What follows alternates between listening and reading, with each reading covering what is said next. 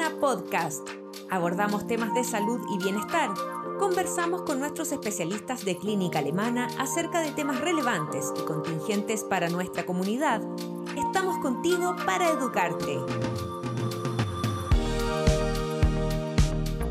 Bienvenidos a un nuevo Alemana Podcast. En esta ocasión conversaremos con Karina Barrales, nutricionista deportiva de Alemana Sport, con quien conversaremos sobre el rol de la nutrición en el desarrollo de la masa muscular.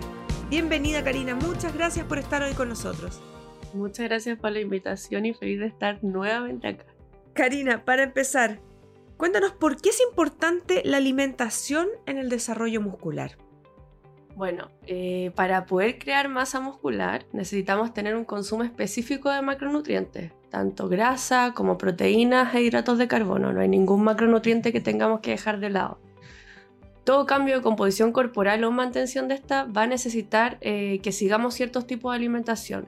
Por ejemplo, el objetivo es aumentar masa muscular específicamente, se necesitará un consumo extra de calorías y proteínas, porque finalmente la masa no se crea ni se destruye, solo se transforma. Perfecto.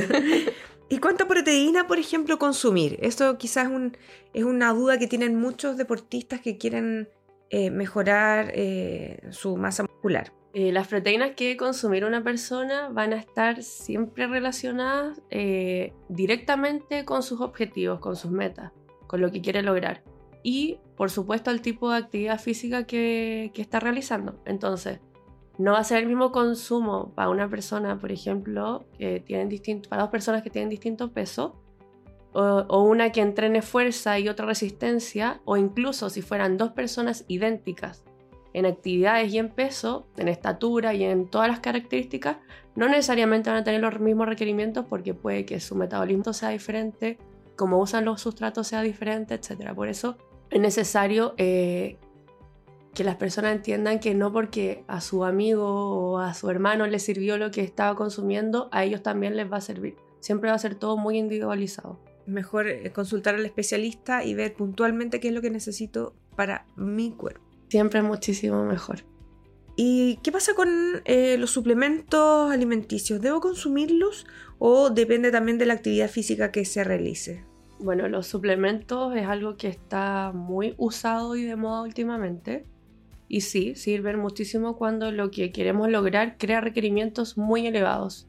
O sea, si una persona tiene que consumir, por ejemplo, 2.000 calorías al día extra lo que consume, quizás va a ser muy difícil y sí sería un momento adecuado para consumir un ganador de peso, por ejemplo, etc.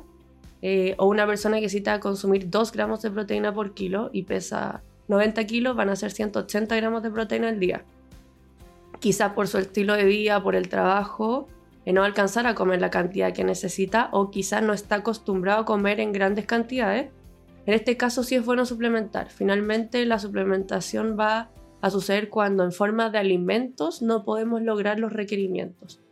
Más si podemos lograrlo en alimentos no va a ser necesario el suplemento. Perfecto, o sea, no es, eh, no en todos los casos es necesario para conseguir mis metas. No todos la gente necesita consumir suplementos. De hecho, el suplemento tiene que ser algo muy puntual. Eh, nunca hay que abusar de ellos y para cada persona va a haber un suplemento específico. Claro, hay personas que, por ejemplo, van al gimnasio y después cada vez que van se toman un batido, por ejemplo, de proteína. ¿No, ¿no es necesario? Si una persona eh, requiriese una alimentación de cierto gramaje, etcétera, y lo pudiese lograr en alimentos, un suplemento lo único que quería es darle calorías extra, eh, proteínas extra, etc. Y o se van a eliminar por la orina, o van a formar, van a quedar en forma de grasa, o eh, finalmente va a ser un consumo de dinero extra que no necesita. Entonces, por eso, siempre intentar que la alimentación sea en base a alimentos y los suplementos solamente usarlo cuando sea estrictamente necesario. Y en el caso de que necesitemos los suplementos o, que, sea beneficioso, por ejemplo, para, lograr estos objetivos, ¿qué suplemento es mejor? Eh, no hay uno mejor que. no hay uno que sea mejor que otro, pero sí hay algunos que tienen evidencia científica y otros que no. O sea, hay algunos que funcionan y que está evidenciado, y hay otros que quizá la gente piensa que funcionan, pero no hay una evidencia científica atrás de eso. Cada deportista debería tener su protocolo de suplementación, algunos serán en torno a la competencia y otros que deberán usarse día a día. yo recomiendo siempre acudir al nutricionista para crear este protocolo. Eh, consumir por consumir alimentos que son tan procesados, finalmente lo único que va a acarrear son problemas de salud y gastos de dinero innecesarios. ¿Qué alimentos me entregan proteínas? Si es que tenemos, bueno, tenemos que tener una cantidad X indicada de proteínas para, para el requerimiento que tenemos. ¿Cuáles son los alimentos de los cuales nosotros podemos extraer estas proteínas? En ese caso vamos a tener dos tipos de proteína o dos fuentes de proteína diferentes, que unas van a ser las vegetales y las otras proteínas animales. Por supuesto, las más conocidas son las animales como el pollo, el vacuno, los pescados, etc. o los derivados de los animales como los lácteos. Entre las proteínas vegetales van a destacar las legumbres, la soya, el seitán, eh, el tofu. En realidad todos los alimentos vegetales no procesados tienen algún eh, grado de proteína digamos, una verdura igual va a tener una pequeña parte de proteína, lo que no hace que en realidad sean alimentos proteicos, pero que sí aumenten mi aporte durante el día. Entonces quizás mi fuente de proteína no va a ser, por ejemplo, un champiñón, pero sí el champiñón va a hacer que mi consumo de proteína total durante el día aumente un poquito. Y cada gramo, digamos, va a contar, va a ser importante durante mi alimentación diaria. ¿Qué pasa si soy vegetariano? ¿Cómo consumir estas proteínas vegetales de forma correcta para tener eh, el, aporte de proteínas que de verdad requiere nuestro cuerpo? Eh, bueno, los vegetarianos y veganos pueden ser deportistas, digamos, sin ningún problema en cuanto a la alimentación. Actualmente hay muchas opciones veganas para las personas que tienen cero consumo animal y bueno, para los vegetarianos es, digamos, más fácil ya que los productos de origen animal que consumen son una muy buena fuente de proteína. Los lácteos, los huevos eh, y los derivados, digamos, de, la leche. Eh, lo único que deben tener muy en cuenta es cuáles son realmente fuentes de proteína, como, lo que dije antes, eh, porque de repente se confunden los alimentos que tienen proteína a los que son realmente alimentos proteicos vegetales, como por ejemplo el seitán, el tofu, que como dije antes no es lo mismo que un champiñón, por ejemplo, o cochayuyo, etc. Tienen más, alta, eh, claro. más, alto índice de proteínas el tofu y el seitán, por ejemplo. Claro, al final, eh, no sé, pues del seitán uno puede sacar 20 gramos de proteína en una porción normal. En cambio, en, de un champiñón uno puede llegar a tener 20 gramos de proteína, pero en kilos de champiñones. Claro. Entonces yo no puedo tomar el champiñón como una fuente proteica, más así como un agregado proteico durante el día. Perfecto. ¿Cuándo es mejor consumir la proteína? Em, ¿Es mejor em, consumirla en cierta, a cierta hora del día? ¿Pueden cambiar los resultados dependiendo en qué momento se consuman, por ejemplo? La proteína debe ser consumida idealmente en todos los tiempos de comida y por supuesto todos los días. Eh, yo generalmente intento dar una alimentación isoproteica, o sea que todos los tiempos de comida tengan igual o similar gramos de proteína. Esto eh, no es para que mejore la absorción, pero sí ayuda a mantener la saciedad durante el día y a poder agregar una proteína en un tiempo de comida si es que, por ejemplo, en el desayuno no tuve la cantidad suficiente porque no alcancé, porque no quise comer dos huevos, por ejemplo, eh, la puedo agregar en, la cena o en, la comida, en la merienda, etc. Eh, es más como por facilidad, digamos. Entonces siempre tener distribuida la, la la proteína durante el día y así me va a facilitar el poder consumirla, el poder no hostigarme de repente con los alimentos, cosas así. ¿Cuál es el rol de la hidratación tanto en el ejercicio como también en la formación de masa muscular? Bueno, todos los procesos de formación, de transporte, etcétera, en el cuerpo van a estar mediados por, por, el agua. ¿ya?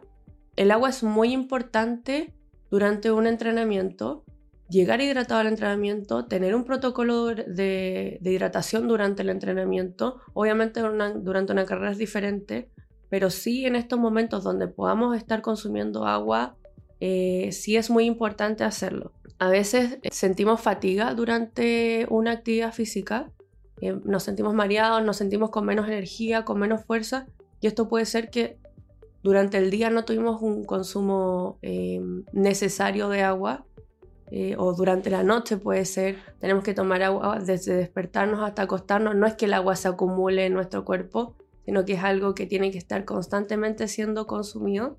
eh, y esto va a hacer finalmente que mejoremos nuestra actividad durante el entrenamiento, que rindamos más, logremos el objetivo, que gastemos más calorías, que creemos más fibra muscular, etcétera, y que lleguemos a la meta, que es lo que hemos estado hablando como constantemente.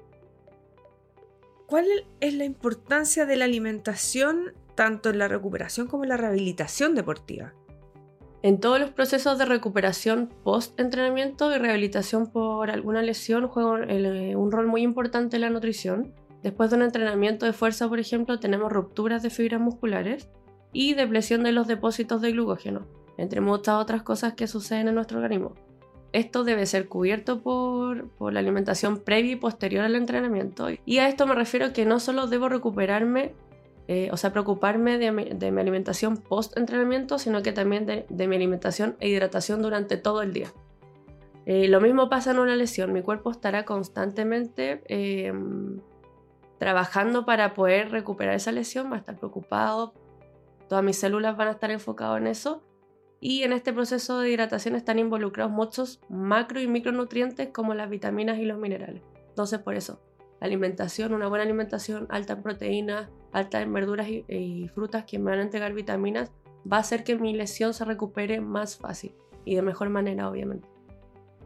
Para ir cerrando, ¿me puede producir algún daño el consumo extra de proteínas o hidratos de carbono y que esto a la vez me alejen de mi meta?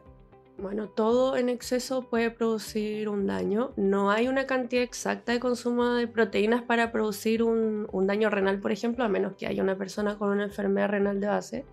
Sin embargo, el consumo extra de proteínas, al igual que de grasas y de hidratos de carbono, sí supone un consumo extra de calorías y lo que finalmente a la larga va a producir un sobrepeso. Entonces, mi recomendación es que todo debe ser consumido en su justa medida, inclusive el agua. Perfecto. Karina, ¿alguna recomendación final para quienes nos estén escuchando y estén interesados en este tema de la nutrición en el desarrollo de masa muscular? Mi recomendación final es acercarse a un nutricionista, de repente perderle el miedo a, quedar un poco uno de, de no saber ciertas cosas. El nutricionista está para responder, el nutricionista está para planificar según el tipo de entrenamiento que tenga la persona si alguien tiene una lesión, también podemos ayudarlo. Eh, la idea es que la gente pueda lograr eso que está buscando y a veces no tienen las herramientas o el conocimiento para hacerlo y siempre haber una persona que te pueda ayudar. Muchas gracias Karina por tu tiempo y por conversar a este tema con nosotros. Muchas gracias a ustedes por invitarme. Por nuestra parte, el día de hoy nos despedimos y les recordamos activar las notificaciones y compartir este contenido entre sus contactos familiares o quienes crean que esta información sea de su interés. Hasta una próxima ocasión, nos encontramos en un nuevo Alemana Podcast.